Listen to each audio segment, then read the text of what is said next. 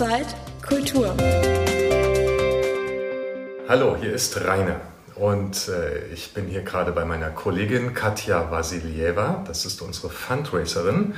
Aber über den Flurfunk ähm, habe ich zufällig herausgefunden, dass Katja auch schon Drehbücher geschrieben hat. Und das ist für unseren Hörspielworkshop sehr interessant, weil wir da auch lernen wollen, wie schreibt man eigentlich ein Hörspiel. Also man hat eine Idee und wie kommt man von der zu einer Geschichte und von der Geschichte dann wieder zu einem ja, Hörspiel mit Dialogen und Handlungen und so weiter und so fort.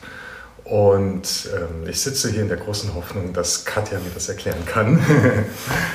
ähm, ja, Katja, was hast du denn eigentlich für, für Sachen geschrieben? Äh, ja, danke Rainer. Das, ähm, ich hoffe, ich kann ein bisschen äh, was erzählen dazu. Genau. Und äh, ich habe mich mit Drehbuchschreiben schon beschäftigt, ein paar Jährchen und war in der sogenannten Filmarche-Schule in Kreuzberg und ähm, da habe ich einige Seminare besucht und dann ein paar Drehbücher sind dabei entstanden. Ähm, nur eins davon wurde verfilmt, aber immerhin bin ich schon froh. Und zu einem anderen Drehbuchentwurf da war ich eingeladen bei einem Wettbewerb, Drehbuchwettbewerb in Potsdam. Das gibt es für äh, Anfänger, das nennt sich Sehsüchte. Da war ich einmal nominiert und ja, das war eine schöne Erfahrung. Und ähm, ja, das ist schon vor ein paar, Jahr, ein paar Jahre her. Aber ähm, ja, Dramaturgie macht, finde ich, großen Spaß, ist aber auch eine sehr komplizierte Sache. und äh, der Film, der da gemacht wurde, wie heißt der? Die Muse von Neukölln war der Titel und das war ein Kurzfilm mit neun Minuten. Ja, dann hast du also gelernt, wie man sowas macht. Ähm, wie geht man denn daran? Also ähm, sagen wir mal, ich habe jetzt irgendeine Idee, ähm, sagen wir mal eine Liebesgeschichte oder ein Krimi oder wie auch immer. Ähm, äh, wie, wie komme ich denn von da zur Geschichte und, und von der Geschichte dann, wie setze ich das um als ja, Drehbuch oder eben als Hörspielskript? Ähm, genau, das ist natürlich jetzt die allererste Frage, ähm, in welchem, na, nicht in welchem Genre, sondern will man was Episches erzählen oder Dramatisches. Ne? Das ist ein ziemlicher Unterschied zwischen Epik und Dramatik. Epische Erzählung, sage ich mal, ist freier. Und ähm, Dramatik äh, funktioniert nach bestimmten ziemlich strengen Regeln. Und wenn man das vergleicht, bei der Epik kannst du ein Stück rausschneiden, das tut dem Roman nicht immer weh. Du kannst es eigentlich mal machen, ähm, nicht immer, aber äh, das Gebäude zerfällt nicht. Bei einem Drama, wenn du eine Szene rausnimmst, ähm, im Idealfall ist jede Szene wichtig und äh, wenn du dann eine Szene äh, rausnimmst, stürzt das Gebäude womöglich zusammen. Das ist nur so zum na, Vergleich. Und wenn du also ein Hörspiel äh, äh, schreiben willst, das dramatisch ist, ähm, ja, würde ich sagen, da gibt es dann ein paar ähm, Theorien dazu, die man dann auch bedienen kann, wenn man möchte, wenn man ein Dramastück ne, mit ähm, dramatischen Charakteren, mit dramatischer Entwicklung äh, machen möchte. Ne? So, und äh, der Unterschied zwischen Drehbuch und Hörspiel, damit habe ich mich bis jetzt nicht befasst. Aber wie gesagt, das ist, da kann man, ich glaube, vieles ist übertragbar, ne, vom Drehbuchschreiben, vermute ich mal. Also das kommt ja auch alles vom Drama, ne? Das ist natürlich gibt's Natürlich gibt's auch innovative Filme, die das alles brechen und sagen, wir wollen äh, episodisch erzählen, ne? wir wollen keinen Drama im herkömmlichen Sinne. So gibt's auch. Aber äh, um Regeln zu brechen, muss man die erstmal kennenlernen. ja. Ja, du hast gesagt, es gibt so Konzepte, ähm, wenn man dramatisch erzählt. Was gibt's denn da so? Ja, am Anfang jeder Arbeit steht eigentlich Chaos bekannt, ne, bekanntlich und dann muss man das Material ordnen. Ähm, du hast mich ja gefragt, wie kommt man von der Idee zur Geschichte? Ich würde ja. sagen, am Anfang einfach losschreiben, das ist so, wie soll ich sagen, an das Unbewusste hören und danach strukturieren. Das wäre, was eigentlich auch viele Ratgeber sagen, ähm, weil man sollte Kreativität nicht von Anfang an sozusagen so ein Schema reinpressen, strangulieren und Später kann man dann sowieso nochmal nachfeilen. Also ich sag mal, Drehbuch schreiben ist immer umschreiben. Ne? Man beginnt und äh, schreibt erstmal alles, äh, was einem durch den Kopf geht, was man für Ideen hat und dann später kann man strukturieren. Aber natürlich steht am Anfang die Frage ähm, Charakter oder Handlung, was ist wichtiger? Äh, schon für Aristoteles waren die unzutrennbar.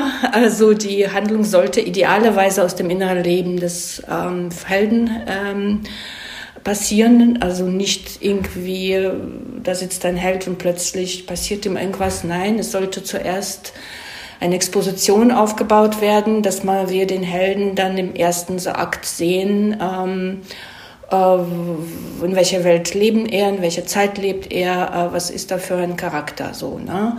Äh, so, jetzt komme ich dann doch zum Schema. Du hast mich eigentlich danach gefragt und ich bin abgeschweift, weil das ja. sind sehr, sehr viele. Ja, Aber ähm, da, da würde ich gerne mal nachfragen. Also Charakter ja, oder gerne. Handlung würde ich ja erstmal sagen, ja, da kann man das überhaupt voneinander trennen. Genau. Und da habe ich gedacht, mhm. also Herr der Ringe, ne, mal mhm. so als Beispiel, ja. äh, da gibt es ja nicht den Charakter Ne, da gibt es dann Sauron und dann gibt es. Ist ein Ensemblefilm dann, ja. Das ist dann ein Ensemblefilm mit ein paar stärkeren Charakteren. Da ist es dann nicht nur auf einen Helden fokussiert, wie, was weiß ich, ähm, Star Wars, wo dann Luke Skywalker der wichtigste Person ist. Ne? Es gibt ja, dann ja. eben diese, also besonders bei Serien ist es sehr beliebt, äh, äh, so Ensemblefilme zu schreiben. Das ist natürlich auch, wie man sagt, Serien sind moderne Romane. Da sind dann sehr viele Figuren, genau. Aber es gibt natürlich trotzdem Charaktere, die herausragen, ne? die dann die, das Thema, das mm, mit sich, ne? das wichtigste Thema tragen, sozusagen. Ne? Ja, aber, ähm, aber ich könnte jetzt auch sagen, na, da, da gibt es halt den Hauptcharakter nicht und äh, da geht es ja auch nicht so sehr darum, wie entwickeln die sich, ein äh, bisschen vielleicht schon, aber äh, mhm. es geht ja um die Handlung. Also da ist der Ring und der muss weg. Ja, ähm, aber das ist dann schon sehr klassisch erzählt, wenn äh, sozusagen in dem Sinne ist es eine Gruppe, die aber sozusagen ein Ziel verfolgt. Und das ist eine, die klassische Dramaturgie. Es gibt immer äh, also Anfang, Mitte, Ende. Und am Ende soll das Ziel erreicht werden oder eben nicht. Äh, tragisch wäre nicht. äh, ähm, gibt's ja gibt's auch in der klassischen Tragödie. Der Held stirbt. Ne? Das gibt's auch. Also, ja, Romeo und Julia, beide tot. Ja, genau. ja, das, das, kennt man alles äh, irgendwie. Also aber eben das äh, als Schema zu begreifen, dass man da dahinter sieht, das ist Gerüst, ne? das ist das sogenannte Drei-Akt-Schema, das kommt aus der klassischen Dramaturgie, aus dem Theater noch und wurde auch in das Drehbuch übertragen und ähm, wird praktiziert, ne? in Hollywood sowieso, aber auch im europäischen Kino. Also äh, man kann damit anfangen, sage ich mal so. Ah, und was äh, bedeuten die drei Akte? Was kommt da drin vor? Äh, genau, das ist dann eben diese Struktur der Geschichte. Zuerst gibt es Exposition, dass du dem, also als Autor, dem Hörer oder dem Zuschauer, dem möglichst viele Informationen gibst ne, über die, den Helden, seine Welt, wo er lebt, welche Zeit ähm, und dann gibt's natürlich schon die erste sogenannte dramatische Frage. Er muss ja irgendein Problem lösen, am besten im Drama. Ne? Das, ähm, er muss den Ring finden oder er muss auch, äh, meinetwegen, muss es nicht was Äußerliches sein, er muss irgendein inneres Problem äh, ne, bewältigen. Und es gibt dann ähm, Genau, das ist dann der erste Akt, wo das losgeht. Diese erste dramatische Frage wird gestellt und dann gibt es dann auch das auslösende Ereignis. Etwas Ungewöhnliches passiert, etwas bricht herein in seine um, äh, äh, Welt und dann steht er vor der Entscheidung, jetzt ähm, also losziehen ins Abenteuer oder nicht. Ähm, ne? Und, und ähm, er muss natürlich, da muss man so konstruieren, dass er nicht anders kann, aber äh, als die Welt zu retten, ne? sich verstecken geht nicht. Und dann eben kommt der zweite Akt, ist der schwierigste, weil der muss ja weit ausgebreitet werden und da passieren meistens Peripetien, äh, Verwicklungen, irgendwelche Hindernisse. Genau, im ersten, äh, nochmal ganz kurz zurück, im ersten Akt musst du auch als Dra äh, Dramatur, äh, Dramatiker den Antagonisten platzieren. Also muss ja ah. auch etwas, ne, einen Feind haben. Mit, sei es, also es kann auch der innere Schweinehund sein, ne? also das, oder die Umweltkatastrophe oder so, ne? ja. ne? aber irgendwas. Und dann eben Im zweiten Akt passieren dann diese ganzen äh, Verwicklungen und äh, der Spannungsbogen geht dann ne, äh, immer weiter bis zum, oh, schafft er das, schafft es nicht. Es müssen natürlich Rückschläge passieren ne, und ähm, dann wird es im dritten Akt ähm, äh, aufgelöst, in der Klimax, auf dem Höhepunkt, ähm, im Finale. Das Finale, sagt man, ist die Seele der Erzählung, ähm, muss schon gut erzählt sein. Und ähm, ja, es wird dann eben diese erste Frage ganz am Anfang äh, beantwortet. Ne? Ja. Ähm, und das ist dann so nach der klassischen Dramaturgie die Katharsis, die passiert. Du bist dann als Zuschauer die ganze Zeit hast du Spannung erlebt und am Ende gibt es dann Entspannung. Ne? Also Katharsis, Reinigung. Genau, also, Reinigung und Entspannung. Und ohne Spannung gibt es natürlich keine Entspannung. Ne? Wenn das, das langweilig erzählt war. Das Duschen nach dem Sport. genau, ja. Und der Höhepunkt ist dann eben dieser Energiepunkt, der explodiert und Schluss der Geschichte zugleich. Also danach ist die Party aus. Mein, äh, mein, Sohn früher, der hat äh, Jan Tenner Hörspiele gehört. Das ist so Science Fiction. Aha. Und am Ende, ne, das ist für Kinder gedacht und am Ende lachen die immer alle. Ne? Ah, ja. Äh, also das, äh, ja, die Entspannung, genau. Das Aha. Problem ist gelöst genau. und dann sind die da alle zusammen mhm. und da macht einer nochmal irgendwie einen Witz und alle lachen sich kaputt. Ja. Äh, und dann habe ich auch so gedacht, ja, das ist so für die Kinder, ne? Äh, mhm. Spannung und Bedrohung und was mhm. weiß ich. Und damit das Kind jetzt nicht schlecht schläft, mhm. lachen dann nochmal alle. Das war also das klassische Drei-Akt-Modell. Dann gibt's noch das andere Modell, die Heldenreise, äh, was wir jetzt schon in Beispielen genannt haben. Ne? Hast du ja auch gesagt, äh, Herr der Ringe ist ja auch klassische Heldenreise. Die reisen irgendwo hin, um etwas ja. zu holen. Und da gibt es auch, äh, das hat, das Modell hat Joseph Campbell etabliert mit seinem Buch The Heroes in tausend Gestalten und der bricht sozusagen fast alle, alle Erzählungen dieser Welt auf dieses Schema, was natürlich etwas überzogen ist. Aber man kann natürlich jede Menge finden, schon in Märchen. Das, also wir haben alle diese Archetypen, kennen wir aus Märchen, aus verschiedenen Geschichten, dass der Held dann eben loszieht, in ein Abenteuer eintritt. Und im Grunde ist es so eine Kreisbewegung. Ne? dass er zuerst in seiner normalen Welt ist, dann gibt's einen, den sogenannten Ruf zum Abenteuer, dann gibt es ähm, Weigerung von ihm zuerst. Er sagte, oh, ich bin nicht der Richtige, eigentlich bin ich ein normaler Mensch, ich kann jetzt nicht die Welt retten. Dann kommen aber Umstände, die sagen, nein, ohne dich klappt's nicht. Und da muss er los. Und dann gibt es Feinde, Freunde, Mentoren, Bewährungsproben und so weiter. Dann gibt's ähm, das Vordringen zur tiefsten Höhle, dann gibt es dort den letzten Kampf, aber es gibt auch dann entscheidende Prüfung. Und äh, eigentlich gibt es auch oft den Tod, also der stirbt sozusagen, dann gibt es seine Wiederauferstehung oder seine Wandlung, je nachdem, ne? dann ist er die neue Person sozusagen, der hat sich gewandelt. Und dann gibt's zum Ende also Rückkehr mit dem Elixier oder mit dem Schatz nach Hause. Er hat dann das heilige Gral oder was weiß ich dann bekommen. Ne? Und kommt aber erneuert in die, seine normale Welt zurück und bringt diesen Schatz. Also und dieser Schatz kann auch einfach kann auch neue Kenntnisse sein oder im Märchen ist es eine Prinzessin ne? oder irgendwas. Da wird dann zum König oder zur Königin. Äh, genau, ja. Und dann ist wieder die Party aus. Was danach passiert, erfährt man meistens nicht. Und damit das alles Spannung äh, hat, ähm, genau, es gibt die sogenannten Wendepunkte. Also die Reise geht dann nicht äh, gerade, sondern immer wieder ist er kurz vom Ziel und stürzt dann wieder ab. Ne? Das ist dann immer irgendwas, äh, man sagt dann Peripetien. Das sind dann Hindernisse, die dann vom Ziel wieder wegführen. Wie nennt man die? Peripetie. Ah, okay. Das ist dann der, ja, ist der klassischen Dramaturgie ist es so, ja.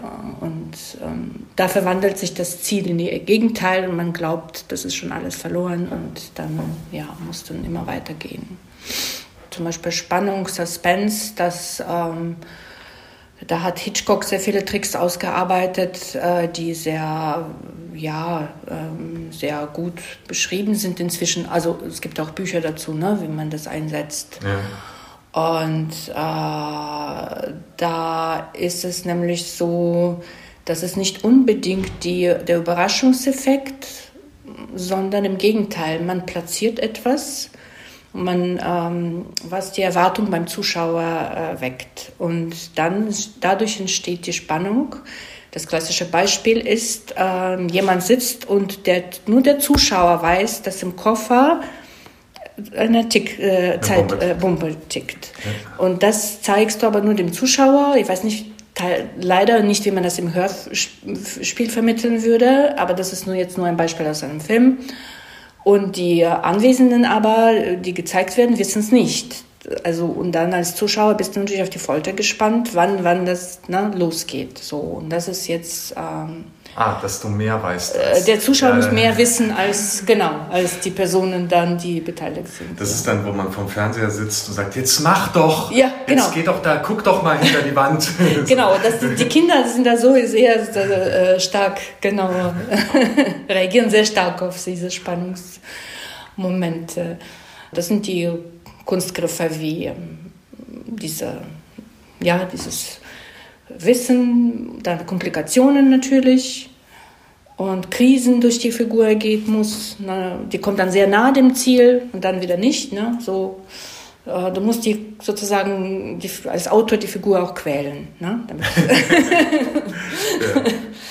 Und das muss natürlich sehr wichtig ist, die Emotion ist eine wichtige Komponente. Ne? Das darf dich nicht kalt lassen. Also man muss schon die Figur möglichst sympathisch am Anfang also ich kenne sehr wenige Filme, die mit unserem Partner arbeiten, also der Held. Ne? Also sehr schwierig, das ist schon sozusagen höchstes Level, eine Figur zu schaffen, die unsympathisch ist, der der Zuschauer oder der Zuhörer gern folgt. Ne? Das ja, ähm, ja.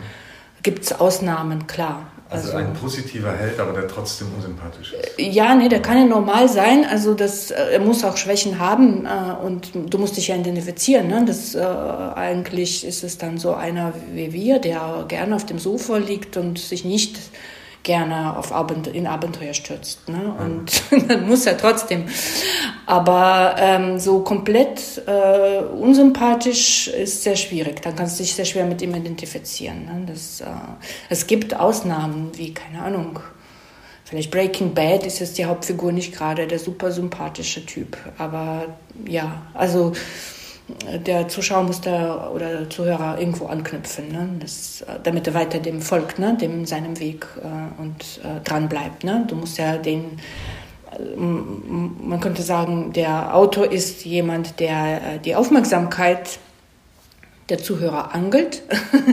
du, du musst den am Haken ne, äh, haben, die, dass er bis zum Schluss dein, ne, die Geschichte verfolgt. Und äh, Kontraste einbauen ist sehr wichtig, ne? dass man nicht monoton erzählt. Ähm, ähm, man sagt, Gedanken bilden sich sowieso immer äh, binär. Wir denken, wenn wir an weich denken, ist sofort das Harte da oder gut, schlecht, ne, böse, so und äh, ja, soll nicht immer die Achterbahn sein, aber schon kontrastreich erzählen ne? und das Tempo vielleicht mal wechseln, ne? das mal ruhige Szenen, dann wieder schnellere äh, Abwechslung ne? ist wichtig. Komik basiert auf Kontrasten und ähm, wenn irgendwas nicht passt, lachen wir. Ne? Zu Figuren vielleicht, wir waren jetzt beim Helden. Ähm, also ich finde ja widersprüchliche Figuren schön, die auch eben Schwächen haben, dass sie nicht eindimensional sind. Man kann auch mit Klischees spielen, ähm, aber eben spielen. Ich finde ein sehr schönes Zitat von Hitchcock, der meinte, es ist besser beim Klischee zu beginnen, als so. dort zu enden. Ah, ah. also, wenn du mit Klischee anfängst und dann das demontierst im Laufe der Geschichte, glaube ah, ich, ja, ist besser ja. als ja und äh, Klischees dann zementieren. Ne? Mm, zum Beispiel gibt es einen ziemlich berühmten Drehbuchlehrer, Frank Daniel, der hat gesagt, die Figuren müssen echte normale Menschen sein. Ähm, also Superman ist ja so, naja. Und äh, dann hat er daraus gefolgt, verkaufe deine Freunde, deine Verwandte. Man kann das alles verwenden. Ach, ähm, ja. äh, Hauptsache neu kombinieren. Ne? Du nimmst die Eigenschaften von einer Figur, mischst das irgendwie anders. Ne? So, und dann, ähm, ja, interessante Charaktere sind natürlich auch wichtig. Emotionen sind auch wichtig, dass man Emotionen weckt, eben durch Sympathie. Ne? Am Anfang äh, Sympathie erzeugen zu dem Helden und dann in schwierige Umstände reinschmeißen. Wie kommt er da zurecht? Ne? Ach so, und äh, ja, ganz wichtig, Konflikte. Das gehört zu jeder Dramaturgie. Also ohne Konflikte gibt es keine Geschichte. Es gibt Theoretiker, die sagen, das ganze Leben ist ein einziger Konflikt, das ganze Universum ist sozusagen, funktioniert nur durch diese Spannung der Pole und also jede Geschichte muss viele Konflikte haben und ähm, das ist sozusagen das Herz der Geschichte. Und ähm, ja, und äh, dadurch bekommt man auch den Rhythmus rein, dass die Figur durch verschiedene Konflikte durchgeht und ähm, äh, ja, und da ist auch interessant, wenn man das nicht nur als wenn man der Tiefe der Geschichte geben möchte, dass es nicht nur eine Actiongeschichte ist, ne, wo jemand ständig nur, ja, es gibt ja diese Actionfilme, ne, und da, das sind ja. dann Konflikte einfach nur. Eine Ork-Armee nach der anderen. genau, genau, genau. Ähm, wichtig sind innere Konflikte. Und genau, das ist zum Beispiel auch sehr ähm, in dieser klassischen Dramaturgie beliebt. Äh, die Figur hat ein Ziel und das ist ein äußeres Ziel. Und das ist aber sozusagen von der Vernunft her, ähm, die, die Figur hat, das ist eigentlich im Laufe der Geschichte stellt sich heraus das falsche Ziel gewesen. Und die Figur hat zugleich ein inneres Bedürfnis. Und wenn dieses innere Bedürfnis im Widerspruch zu diesem äußeren Ziel steht, zum Beispiel er muss, klassischer Beispiel, irgendwie eine steile Karriere machen, zugleich eigentlich äh, Liebe ist eigentlich sehr wichtig und das ist nicht vereinbar, ne? dann muss er einen gewissen Prozess durchlaufen und dann am Ende erkennen, okay, dieses äh, der hohe Posten vielleicht war doch nicht das Wahre. So. Also eine gewisse Moral dann gehört auch dazu. Ich finde es ja, das ist eher eine Art der Forschung und keine Didaktik. Also für mich. Ne? Eine gute Geschichte ist einmal so eine Forschung von menschlichen Widersprüchen, Abgründen. Da gibt es eigentlich keine fertigen Antworten. Ne? Das ist eigentlich auch eine Reise für den Autor, ne? wohin du dann, wo du dann selber ankommst. Ich finde es toll, das nicht zu wissen am Anfang. Also es gibt welche, es gibt Theoretiker, die sagen, du musst von Anfang an das Finale wissen. Das ist Ansichtssache. Ich finde es spannend, wenn du es selber nichts weißt, ganz am Anfang. Vielleicht führt es dich an irgendwo hin, wo du das ja, für dich selbst auch was Neues entdeckst. Ne? Das, das also das klingt so ein bisschen nach Baukastenprinzip. Ne? Also ich äh, habe jetzt eine Idee und dann habe ich gedacht, okay, wir nehmen jetzt hier mal die Klima, äh, den Klimawandel und dann gibt es jetzt die Klimakleber, ne? die mhm. letzte Generation und ähm, alle sagen ja irgendwie, ja, was die wollen, ist ja richtig, aber die Methoden, naja, mhm.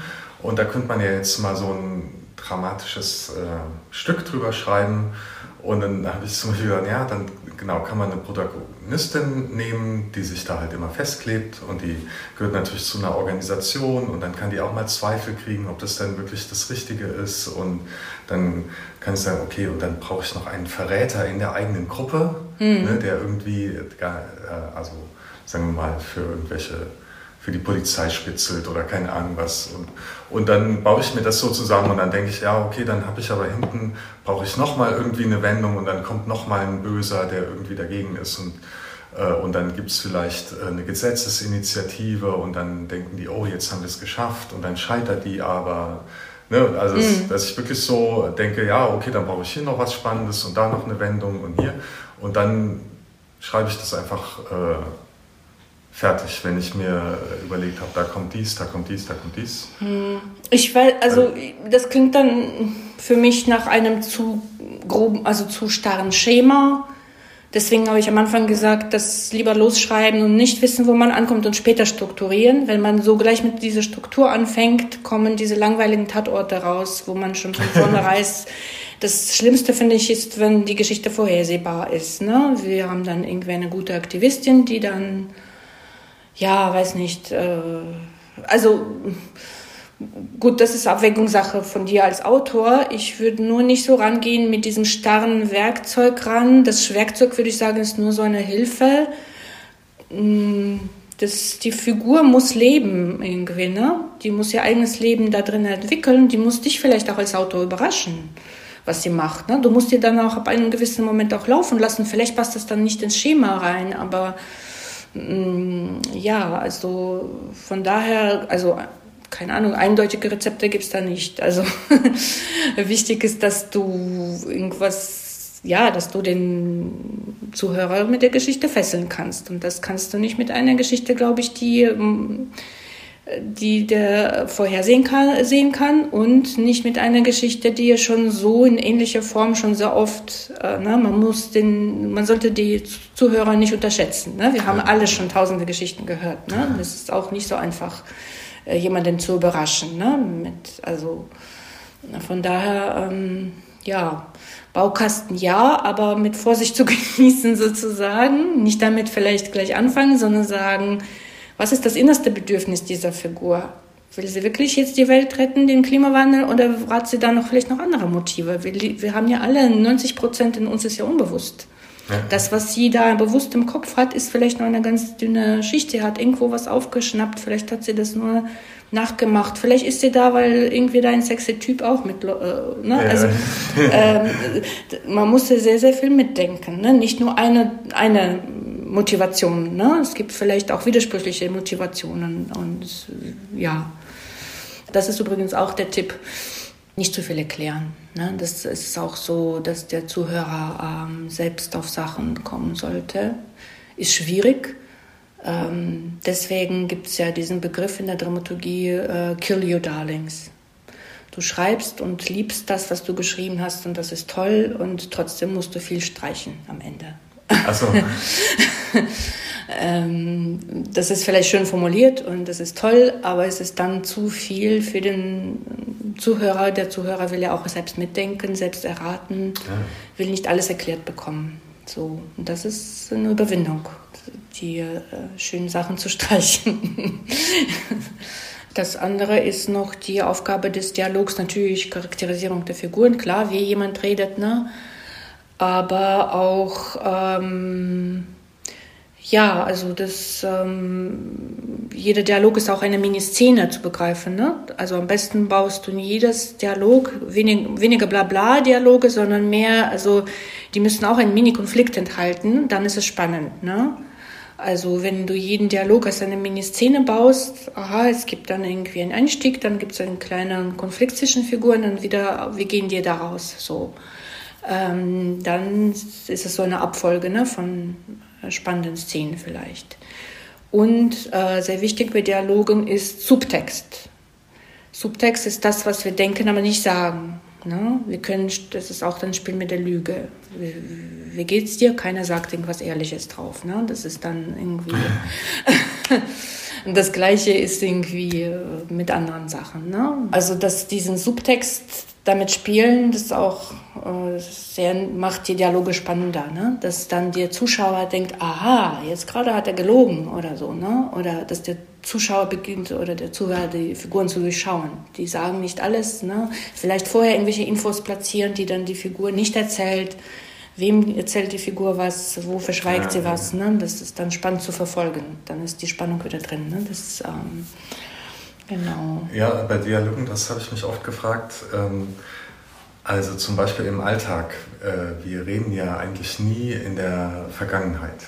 Aha. Ne? Mhm. Also ich sage nicht, ähm, äh, gestern arbeitete ich im Vorderhaus, sondern mhm. ich sage, gestern habe ich im Vorderhaus gearbeitet. Mhm, mhm, äh, aber in solchen äh, geschriebenen Dialogen, ne, die dann im, im Film oder im Hörspiel kommen, die benutzen das trotzdem oft äh, also die reden quasi mhm. wie geschrieben, wie gedruckt. ja. Äh, und da habe ich mich oft gefragt, ja, äh, sind die Leute sich das bewusst oder wenn man zu alltäglich die, ähm, die mhm. Dialoge macht, wird das dann trivial? Ja. Ne? Oder mhm. wenn ich jetzt reinkomme. Ne? Ist langweilig ähm, dann, genau. Mhm.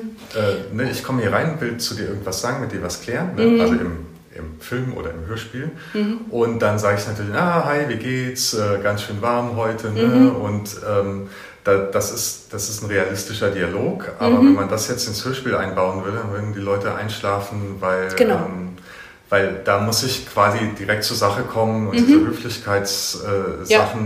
ähm, äh, die, die, äh, die lässt man dann weg. Und auf, auf der anderen Seite ja, mhm. wirkt es dann aber vielleicht auch komisch, ne?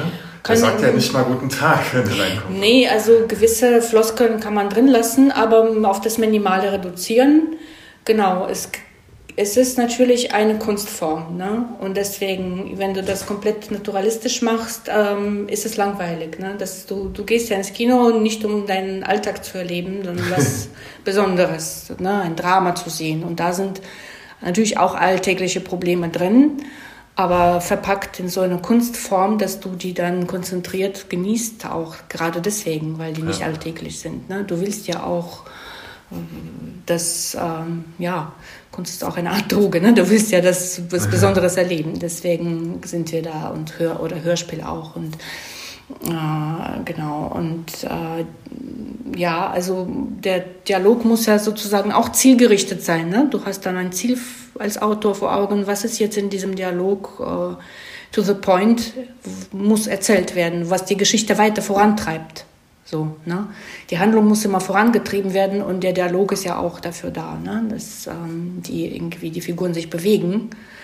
In einem der Seminare hatten wir das Experiment. Wir haben so einen Übungsfilm uns angeschaut, wo das die Leute so gedreht haben, sehr alltägliche Dialoge. Das funktioniert nicht. Du schweifst als Zuschauer sofort ab. Ne? Das ist irgendwie so ein hat keine Substanz, dieses ja, Gerede. Das, du, du folgst einfach nicht. Ja. Jetzt im Film, da kann man ja Sachen einfach zeigen, die passieren. Ja. Ne? Also ich gehe äh, hier raus und dann äh, vor der Tür wurde gerade eine neue Baustelle gemacht und da falle ich in die Grube rein. Mhm, ähm, mhm. äh, also in einem Film kann man das einfach sehen, aber in einem Hörspiel ja. natürlich nicht. Ja. Ähm, und äh, im, im günstigsten Fall kann ich das mit Geräuschen so eindeutig machen, dass klar ist, was gerade passiert. Mhm. Oder ähm, äh, ich muss es Leute sagen lassen. Mhm. Ne? Also zum Beispiel könnte ja daneben ein Bauarbeiter stehen und sagen, scheiße, jetzt ist der Blinder hier ins Loch gefallen. Mhm. Dann wissen auch alle Zuhörer, was passiert ist.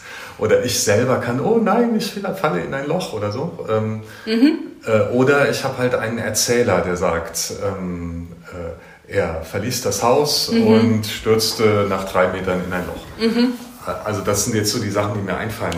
Also Kommt darauf an, wie du erzählst, ne? ob du Epik einbaust mit einem Erzähler, das ist dann ein epischer ne, Moment, äh, oder eben von Anfang an nur dramatisch erzählst, dass das quasi alles in Jetztzeit passiert, ne? dann ist das Drama. Alles passiert in Jetztzeit und dann darfst du natürlich keinen Erzähler dann haben da musst du dir dann selber, wie du sagst, diese Tricks überlegen, ne? dass jemand das äh, sieht und kommentiert, scheiße, der ist gerade in ein Loch, hast du das gesehen? Irgendwie so. Ja, ja, ne? genau. genau. Also ich, ich glaube, das, das mm. wird auch viel gemacht äh, mhm. in Hörspielen. Ich denke, was man natürlich auch noch machen kann, so, ne, dass ich äh, so reflektiere über mein Leben äh, und dann kann, könnte ich sagen, ja, und dann war da noch das mit der Baustellengrube. Und dann hört man, äh, wie ich rauskomme und da reinfalle und dann weiß auch jeder, was passiert ist. Mhm. Also dann muss ich das nicht genau beschreiben, mhm. sondern ein Stichwort reicht dann schon. Äh, ja, Beschreibungen würde ich dann eher vielleicht aussparen, genau, nicht zu viel. Ne? Das, äh, das vertraust du dann der Fantasie des ne, Zuhörers, dass er sich dann sowieso jeder eine. Das zusammenreimt. Äh, ja, genau. Ja, es gibt dann auch schöne Bücher zum Dramaturgie natürlich. Mir hat besonders gefallen Gianni Rodari, Grammatik der Fantasie, der ähm, beschreibt auch, oder die Kunstgeschichten zu erfinden. Und der macht das auch äh, entlang an Märchen. Und äh, das ist dann auch so ein Baukasten, was er da aufzeigt. Ähm, Genau. Ähm, und er sagt auch zum Beispiel, dass da man kann keine Geschichte äh, neu erfinden. Die gibt es eigentlich alle schon, aber man kann neu erzählen. Ne? Das ist. Ah. Ähm, Kannst du nochmal den Autor sagen? Äh, Gianni Rodari, äh, Grammatik der Fantasie. Ah. Zum Beispiel Christopher Vogler, ähm, die Odyssee des Drehbuchschreibers. der beschreibt dann eben genau, einerseits geht er viel, also schreibt sehr viel über dieses Modell der Heldenreise, zugleich eben der Autor macht auch so eine Art Reise mit seiner Geschichte und äh, ja, weiß nicht, wo er nicht immer, weiß nicht immer, wo er ankommt dann am Ende. Gibt es äh, im Drehbuch dann auch nochmal genauere Regieanweisungen oder überhaupt ähm, wie das jetzt da aussehen soll, äh, wie derjenige frisiert ist oder was auch immer. Also mhm. oder ist das eigentlich mehr oder weniger nur die Dialoge, was man da aufschreibt? Also ähm, Ja, es ist äh, mehr oder weniger die, es sind mehr oder weniger die Dialoge, aus denen sehr viel dann auch eben, das ist die Kunst, das da so reinzupacken, dass es dann äh, äh, visualisiert wird, ne? Äh, und du bist als Autor damit zufrieden. Das ist ein Glücksfall, ne? Das passiert selten. Aber natürlich gibt es dann Expositionen, wo je, klar, es gibt auch Prose, kurze Prose-Passagen, wo das Haus beschrieben wird oder sowas, ne? wo das passiert. Ne? Und wie, wie so Regieanweisungen so. Dann gibt es natürlich, ähm, es gibt, ähm, es wird zu Recht kritisiert, dass die Drehbuchautoren zu wenig zu sagen haben, im, sondern der Regisseur äh, hat das Sagen und im Idealfall sollte der Drehbuchautor viel stärker involviert werden und Übrigens bei guten Filmen, ähm, was heißt bei guten Filmen, bei vielen Filmen ist es schon der Fall, dass die da sehr viel zusammen entwickeln mit dem Regisseur. Und es gab ja im französischen Kino diese Strömung in den 70er Jahren, äh, ähm, die haben dann den Autor sehr, sehr, äh, ja, also wichtig ne, ne, betont, dass der Autor ein, der eigentliche Schöpfer dieser Geschichte ist und der sollte dann, und da gab es ja auch Regisseure, die beides gemacht haben, ne, Drehbuch geschrieben, danach selber verfilmt. So, und das ist sozusagen dieser. ja, aber äh, dann gibt es andere Strömungen, die sagen, nein, der Autor soll gar nicht selber verfilmen, der soll nur schreiben. Das ist ja eben dann die Freiheit des Regisseurs, das umzusetzen. Interessant aber, dass die Drehbücher so gut wie nie zweimal verfilmt werden. Ne? Das ist mit Dramen, mit Theaterdramen dann anders. Ne? Ja, und das liegt, glaube ich, daran, dass dann Bilder, die dann entstehen, doch für die filmische Sprache sehr wichtig sind. Also Dialog ist dann, man sagt im Film, zweitrangig eigentlich. Also es sollte eigentlich alles durch die Handlung verständlich sein, durch die Bilder. Die Bilder sind sehr wichtig. Ne? Und das, dafür ist ja dieser Regisseur zuständig, nicht der Autor. Ne? Auf jeden Fall gut, es gibt diese Autoren, Filmemacher wie, was weiß ich, äh, Truffaut, ne, äh, Hitchcock, äh, ne, die kennen wir alle. Mm, die Stars, ne, Godard, Tarkovsky. Ähm, ja, also es gibt verschiedene Schulen. Also es gibt jetzt keine einzige Regel, wie das immer zu laufen hat. Ich weiß nur, dass die Autoren in Deutschland sehr, sehr unglücklich sind mit ihrer Rolle, dass sie sozusagen zu wenig Achtung, zu wenig Wertschätzung, weil es ist schon sozusagen fast der größte Batzen von Arbeit ist am Film, die Geschichte zu schreiben. So. Und ja, in Amerika ist es übrigens anders. In den USA werden die Drehbuchautoren extrem geschätzt und äh, die sind da sozusagen die Könige am Set. So. Die streiken gerade, weil sie die streiken gerade deswegen, die haben was zu sagen. ohne ah. sie läuft das Gesch die wissen nur, ohne sie läuft nichts. Ne? So. Ja, Und hier äh, höre ich, also ich habe da die Debatten verfolgt, da gibt es schon auch diese Bewegung, aber viel schwächer. Also, dass die Autoren da so immer ein bisschen im Schatten stehen. Ne? Äh, gibt es irgendwelche so Fehler, die einem sehr leicht passieren, wo man von vornherein sagen kann, hier, das mach ich? Nicht so sehr, wie soll ich sagen, äh, nicht so sehr, das habe ich auch in einem Buch gelesen, ist nicht mein Gedanke, aber den fand ich schön, äh, nicht so sehr auf den Erfolg hinzuarbeiten, sondern sozusagen ähm, das, was uns immer in der Schule ne, oder überall Leistung muss sein, Erfolg muss sein. Ähm, natürlich willst du den Zuhörer oder ne, Zuschauer packen und so, natürlich, will, aber für den Prozess selbst erstmal vielleicht von Anfang an sich vielleicht nicht zu hoch dieses Ziel setzen, sondern einfach mal äh, Spaß dran haben, mal die Fantasie freien Lauf lassen. Äh, ja, und klassische Fehler haben wir schon benannt äh, heute im Gespräch. Nicht zu viel erklären, nicht zu didaktisch sein, finde ich, für mich sind große Fehler, ne? wenn man zu viel zerredet, zu viel erklärt also ja, das sind für mich irgendwie die Fehler. Es gibt eine ukrainische Autorin, die ähm, mag ich gerne. Äh, sie lebt übrigens in Berlin, Julia Kissiner, die hat gesagt, der Autor soll sich die Hose ausziehen. Also, das, also man muss schon Sachen wagen auch. Also so, ne? Genres, Genres natürlich auch wichtig, dass du dich dann auf ein Genre einlässt. Das ist dann jetzt ein Sprung zurück zur Exposition. Da muss es schon klar sein, ne? in welchem Genre du das, die Geschichte erzählst. Man kann natürlich mit den Genres spielen, aber Genrewechsel ist schwierig innerhalb der Geschichte. Ne? Das geht eigentlich so gut wie nicht. Ähm und, und, was ist damit zum Beispiel gemeint, ob das jetzt eine Tragödie oder eine Komödie ist oder ähm, äh, ähm, genau, meistens Tragödien haben wir eigentlich so gut wie kaum in der Moderne. Wir haben meistens Dramen. Also wenn du dann, dann wächst dann eine bestimmte Erwartung beim Zuhörer, ne? Und dann bleibt er auch dran vielleicht, ne? Dann sagt er, okay, ähm, das ist irgendwie Krimi, da will ich wissen. So, wenn du das aber so zu schwammig vom, am Anfang machst, dann weiß er nicht, worauf er sich einlässt. So, ne? Ja, viel Vergnügen beim Schreiben. Vielen Dank.